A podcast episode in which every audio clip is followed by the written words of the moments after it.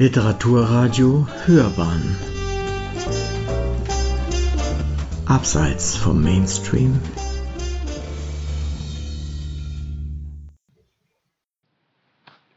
Über 20 Jahre widerstand ich Dante konsequent und erfolgreich, bevor ich mit ihm ins Bett ging. Bewusst hörte ich weg, wenn sein Name fiel, und strafte Vorträge über ihn geflissentlich mit Nichtachtung. Mittelalterlich verfilzt wird er sein, dachte ich, bieder und religiös verbohrt sowieso. Wie alle anderen kannte ich natürlich einschlägige Zitate aus der Komödie. Ihr, die ihr herkommt, lasset alle Hoffnung. Reden wir nicht von ihnen, schau und geh vorüber. Es waren Splitter eines zerbrochenen Spiegels, die kein Bild ergaben. Mit der Zeit begann jedoch eine graue Vorstellung an mir zu nagen, ich könnte vielleicht doch etwas versäumen, wenn ich Dante nicht kannte. Aber da ich nun einmal auf dem hohen Ross der Moderne saß, klammerte ich mich weiter an meine Vorurteile, die über die Jahre großzügig ins Kraut schossen. Italien ließ sich auch ohne Dante genießen. Was würde ich schon verpassen?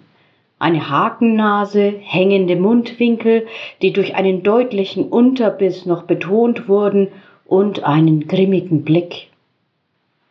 Die Tatsache, dass für den Italiener an sich und den Florentiner im Besonderen Durante di Alighiero degli Alighieri fast so etwas wie ein Mitglied der eigenen Familie und jovial einfach Dante ist, machte ihn mir zusätzlich suspekt.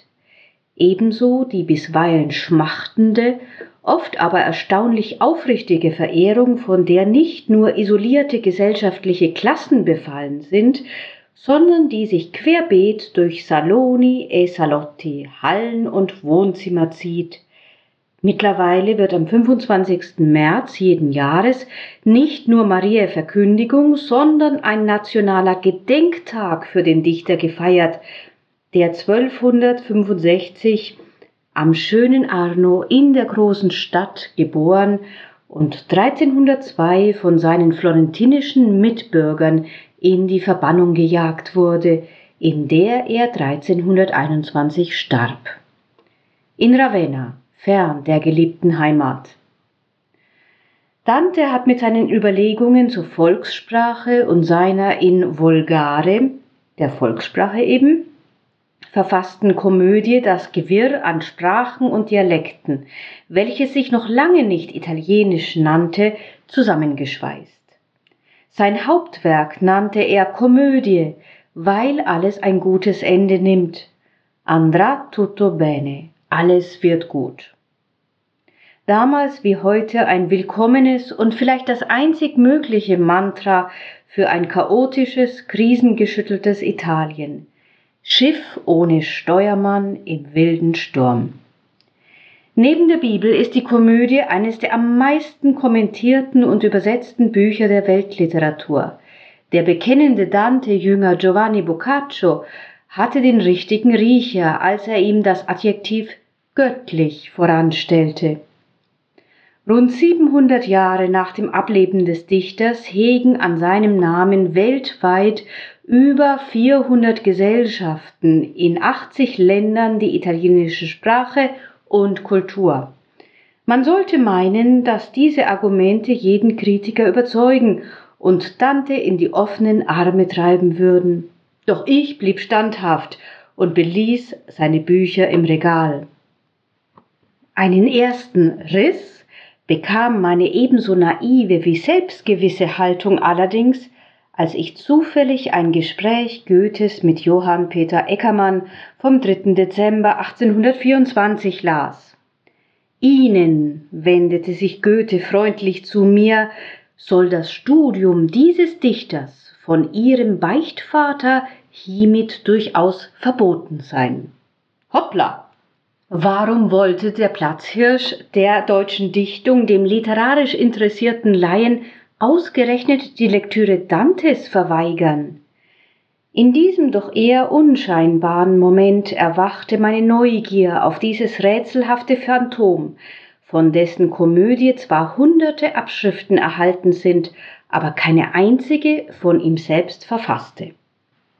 Jetzt stehe ich also in Florenz, unweit der Stazione Santa Maria Novella, an einer Ampel und wundere mich ein bisschen, dass ich einem ungefähren Impuls nachgegeben habe.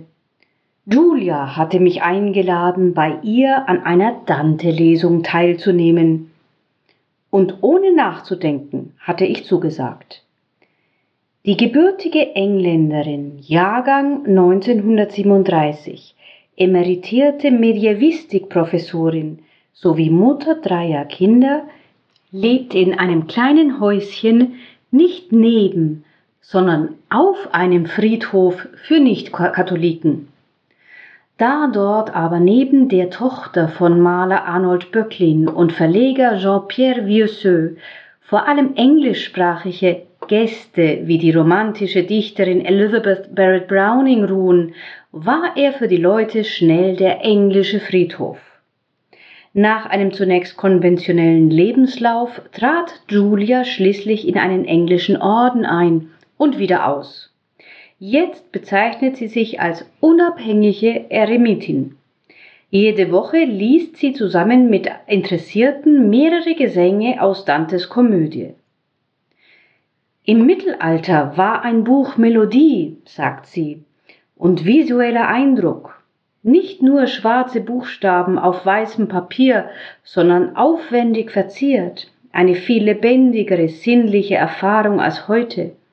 Indem der Text laut gelesen wurde, entstand ein Porträt des Autors. Und die göttliche Komödie ist eine ganze Bibliothek. In diesem Moment verglüht das rote Ampelmännchen und ich überquere die Straße. Fünf Minuten später stehe ich vor Dantes Baptisterium, der Taufkirche, dem schönen San Giovanni. Wer weiß, ob die goldig glitzernde achteckige Decke mit ihren Mosaiken von Engeln, dem schaurigen jüngsten Gericht mit menschenfressendem Luzifer und einem überdimensionierten Christus den Täufling im Arm der Mutter nicht tief prägten. Jedenfalls gab Dante die Hoffnung nie auf, eines Tages hier mit dem Lorbeerkranz des Dichters gekrönt zu werden. Daraus wurde leider nichts. Den prächtigen, mit mehrfarbigen geometrischen Marmormustern verzierten Florentiner Dom daneben gab es zu Dantes Zeiten noch nicht. Das heißt, man begann gerade an ihm zu bauen, und der junge Dichter liebte es, sich auf einen Stein zu setzen und den anderen bei der Arbeit zuzuschauen. In den ebenso wirren wie hoffnungsfrohen Zeiten des 19. Jahrhunderts, die der nationalen Einigung Italiens vorausgingen, schrieb die bereits erwähnte Elizabeth Barrett Browning, die Leute, die einfach sind, blind und rau, kennen ihre eigenen Engel, wenn sie sich umschauen. Was wählten sie dann? Wo trafen sie sich? Am Stein Dantes genannt, ein einfacher, flacher Stein, kaum zu erkennen. Die Florentiner sind dafür bekannt, dass sie immer alles aufheben, was mit ihrer Geschichte zu tun hat, und so finde ich den Stein oder einen, der sich für ihn ausgibt, mühelos an der Piazza delle Palottole. Jetzt bin ich ganz nah an Dantes Kern. Verwinkelt schachteln sich die Häuser, durch die engen Gassen dringt kaum Licht. Ihre Namen wie Via del Presto, Straße der Geldverleiher, beschreiben die Berufe ihrer Bewohner. Hier war Dante aufgewachsen und verlebte die ersten 36 Jahre. Die Seinen waren wohlhabend, aber nicht wirklich reich. Der Vater verlieh Geld, für einen Christen damals definitiv ein unanständiger Beruf. Vielleicht hat der Dichter seine Familie deshalb nie in seinen Werken erwähnt. Nichtsdestotrotz war er mächtig stolz, dass seine Wurzeln im innersten Ring der Stadtmauer lagen. Florenz, schrieb er, im alten Mauerring beschlossen, von dem ihm heut noch tönt, die dritt und neunte Stunde, lag tief im Frieden, sittenstreng und keusch. Als der Dichter diese Zeilen schrieb, war das nostalgische Bild bereits Geschichte und auf immer verloren, denn 15 Jahre vor Dantes Geburt hatten heftige soziale Umwälzungen eingesetzt. Am 20. Oktober 1250 jagten die Florentiner Guelfen den kaiserlichen Statthalter fort. Die mittlerweile selbstbewusst gewordenen Kaufleute, Bankiers und Handwerker wollten ihr Schicksal selbst in die Hand nehmen und gaben sich neue Institutionen und Gesetze. Florenz baute auf die kaufmännischen Fähigkeiten seiner international vernetzten Tuchhändler und prägte eigenes Geld. Der 24-karätige Goldflorin hatte die Lilie auf der Vorderseite und den stadtheiligen Johannes auf dem Revers und wurde binnen kurzem die beliebteste Währung Europas, weil sie hart und überall akzeptiert war. Die Stadt beschnitt die Privilegien der feudalen Magnaten, die ihre Geschlechtertürme zurückstutzen mussten, weil sie ab sofort niedriger als der Kommunalpalast zu sein hatten. Das typisch florentinische Empfinden der Res Publica, hier im Sinne von einer republikanischen Staatsform, erwachte. Allerdings währte das guelfische Glück nur kurz, denn zehn Jahre später gewannen die Kaisertreuen die Macht zurück.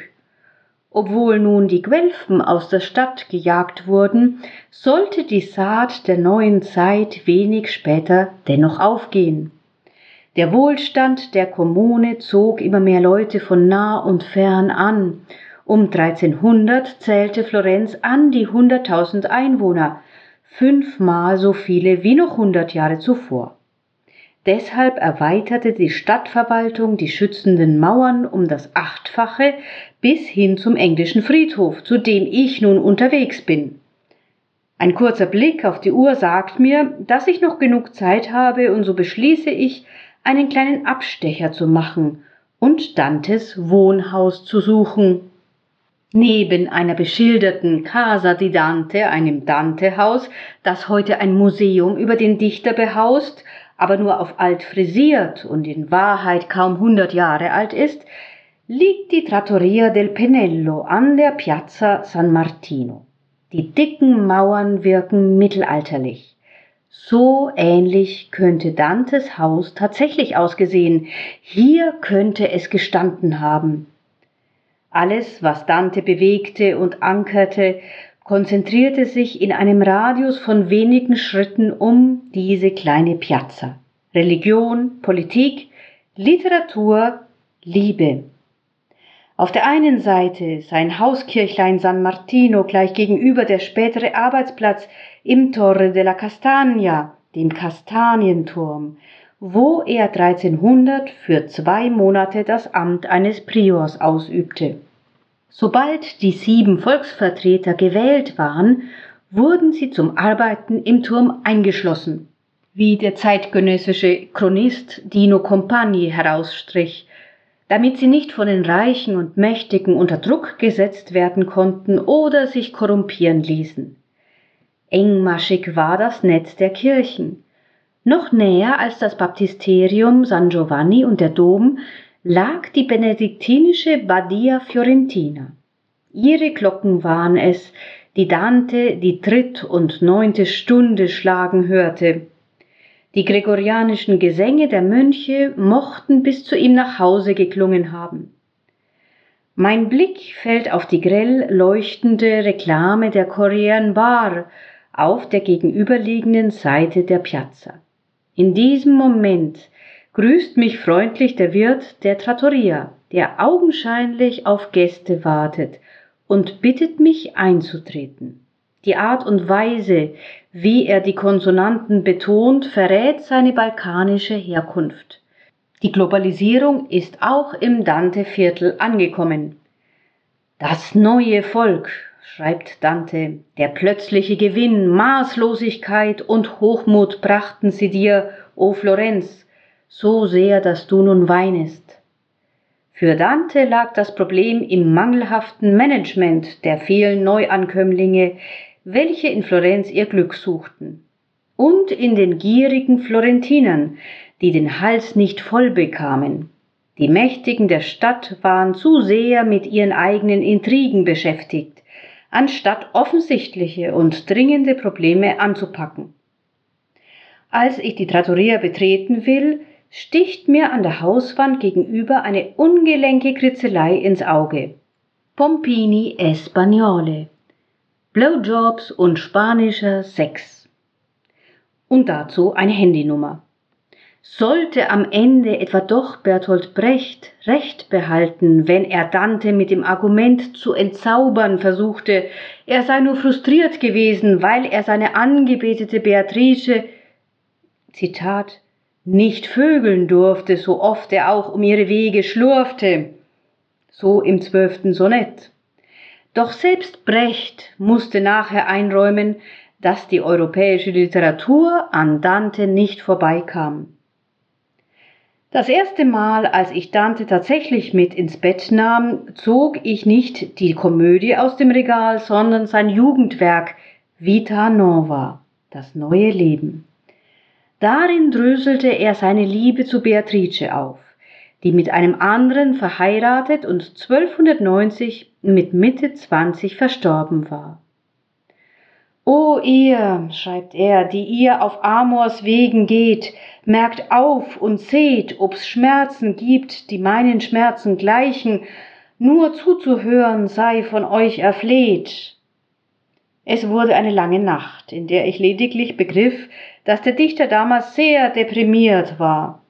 Jedenfalls begründete Dante mit dem Text eine neuartige Innenschau von Empfindungen und Gedanken, die später Dolce Stil Novo, der süße neue Stil genannt wurde. Dantes Gefühle für die Frau, die er nunmehr idealisierte, blieben auch nach ihrem Tod bestehen, und er sann über sie nach, bis ihm zu Hause in seinem Zimmer eine wundersame Vision erschien. Zitat, in der ich Dinge sah, die mir einflüsterten, nichts mehr über diese Gesegnete zu sagen, bis ich sie nicht angemessener behandeln könnte. Fortan schwieg der Dichter eisern über die Liebe bis zur Komödie. Diese und ähnliche Gedanken treiben durch meinen Kopf, als ich im rückwärtigen Zimmer der Trattoria stehe und die robusten Mauern begutachte, die den Raum nach allen Seiten abgrenzen. Er öffnet sich auf einen Hinterhof, die Piazza Donati, die bis auf einen winzigen Durchgang von mehrstöckigen Häusern umschlossen ist. Wie meistens liegen die interessanten Details nicht an hübschen Fassaden, sondern in versteckteren Gefilden. Mit dem Namen Donati war Dante tatsächlich in vielerlei Hinsicht verbunden oder vielmehr gefesselt. Sein Vater hatte die Ehe seines Sohnes mit Gemma Donati eingefädelt, als der gerade zwölf war, auch wenn sie erst Jahre später vollzogen wurde.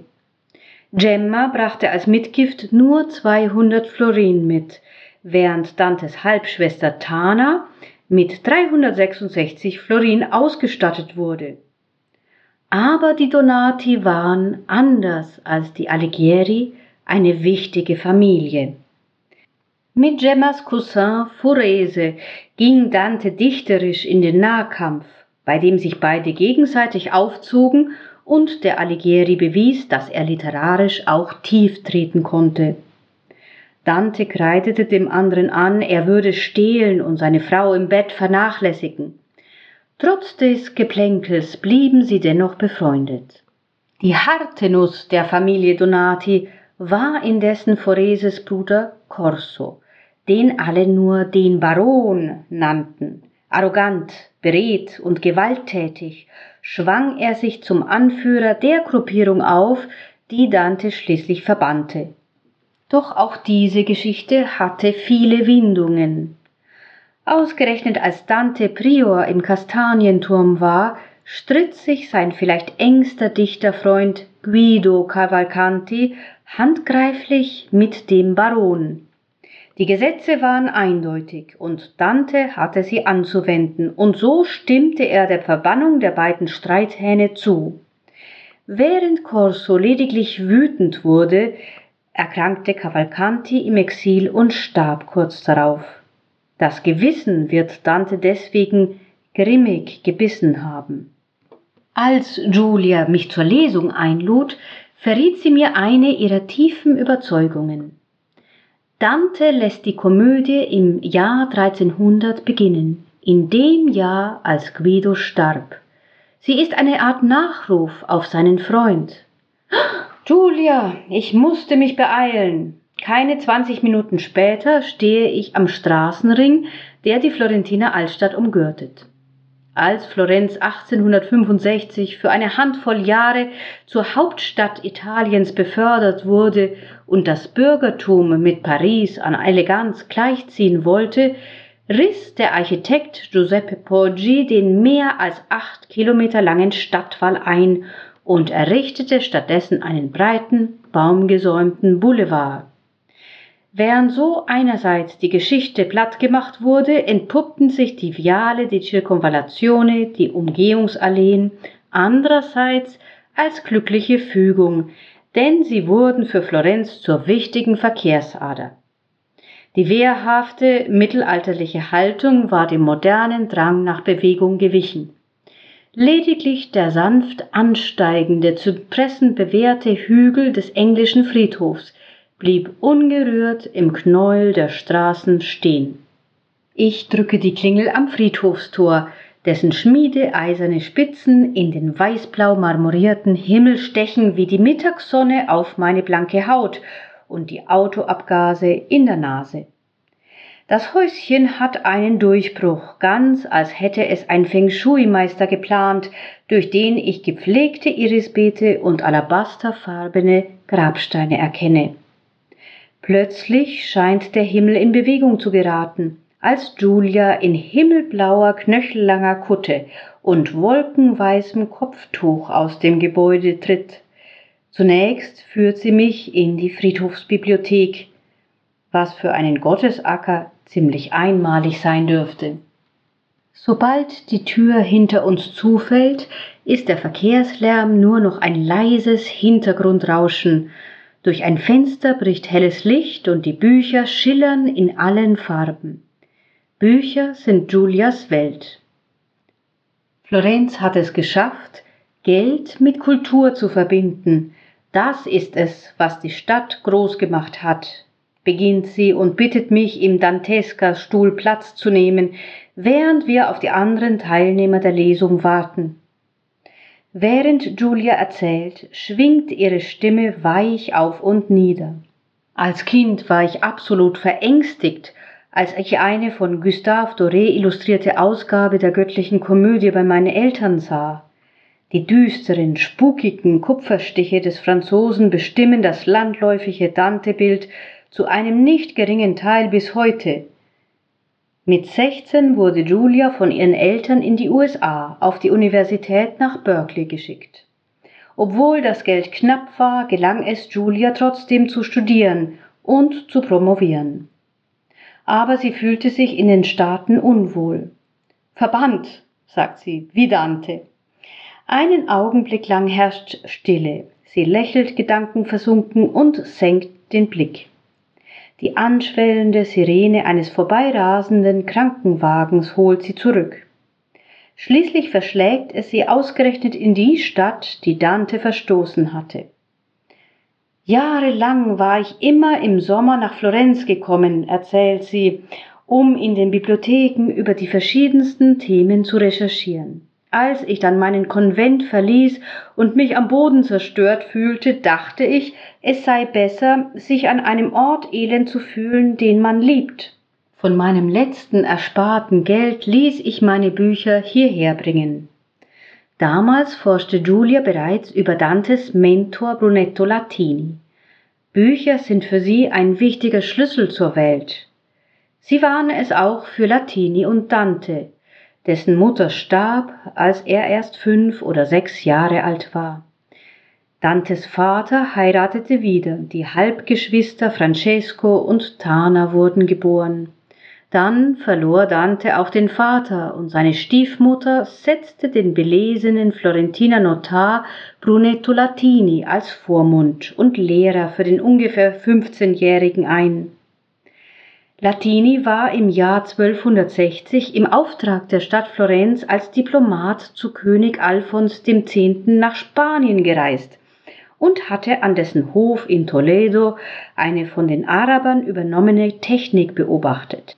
Dort vervielfältigte man zeitsparend Bücher, in denen das Skript etlichen Schreibern gleichzeitig diktiert wurde.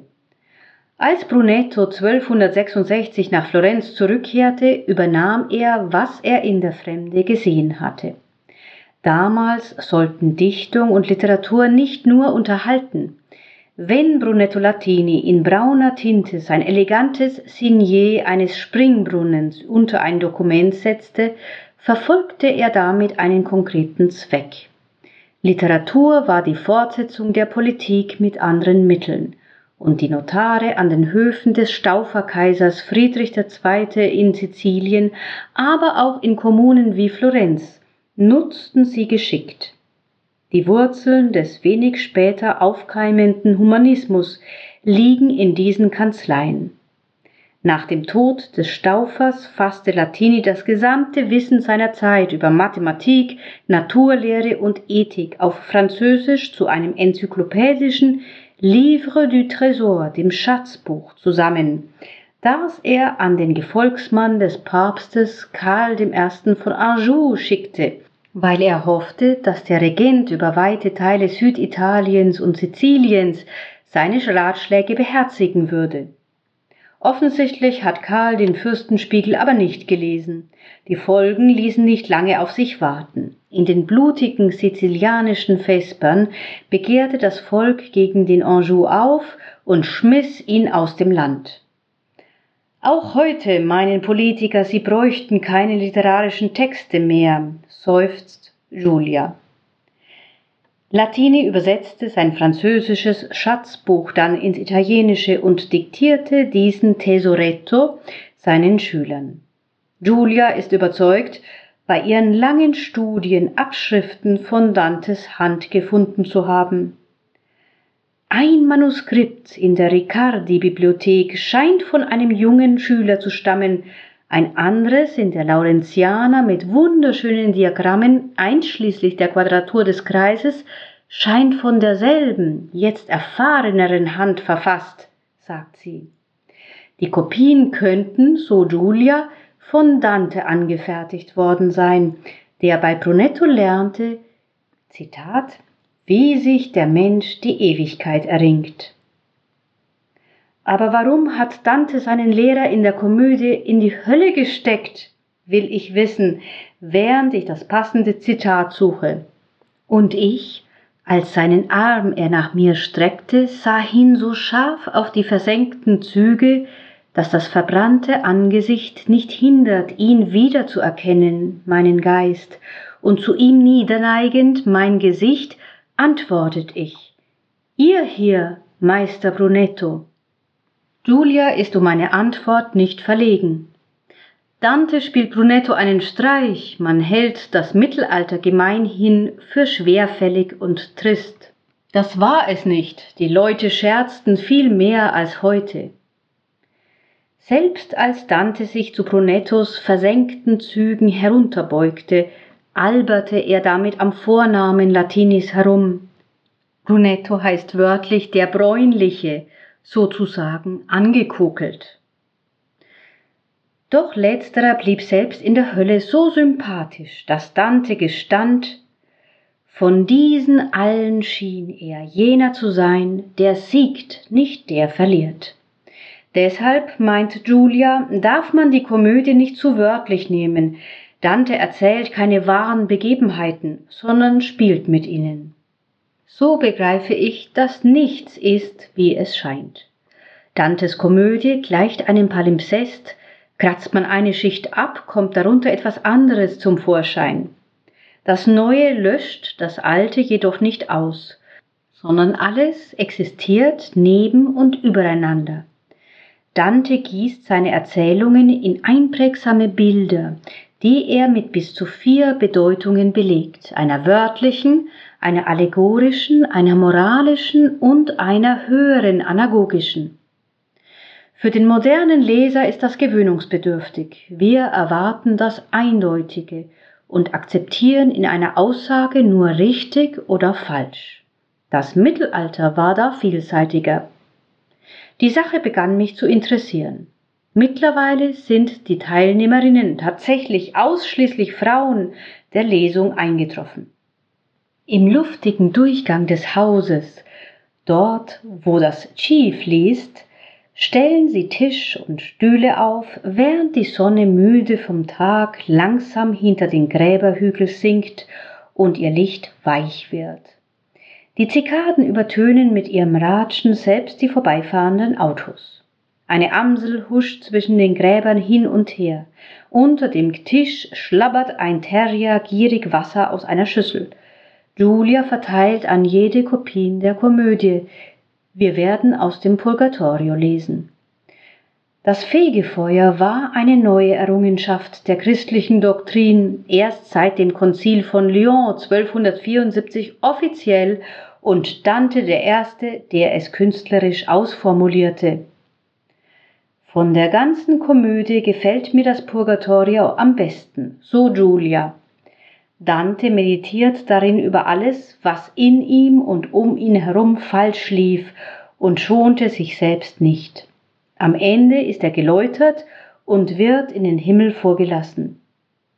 Fang du an, nickt Julia mir nun zu und schenkt mir ein aufmunterndes Lächeln, worauf ich, so unvermittelt ins kalte Wasser geworfen, erröte.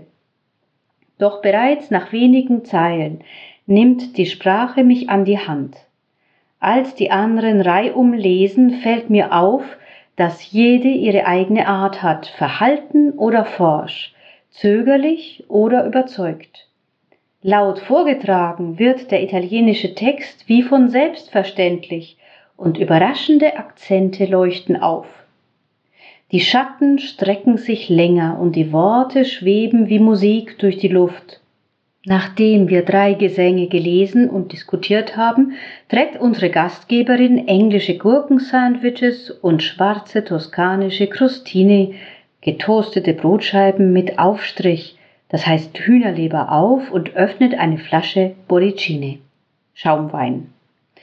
Während es die Autos draußen auf dem Ring eilig haben, nach Hause zu kommen, entspinnt sich auf dem englischen Friedhof ein entspanntes Gespräch.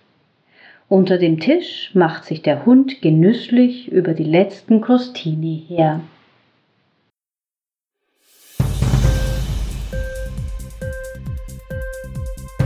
Hat dir die Sendung gefallen? Literatur pur, ja, das sind wir. Natürlich auch als Podcast.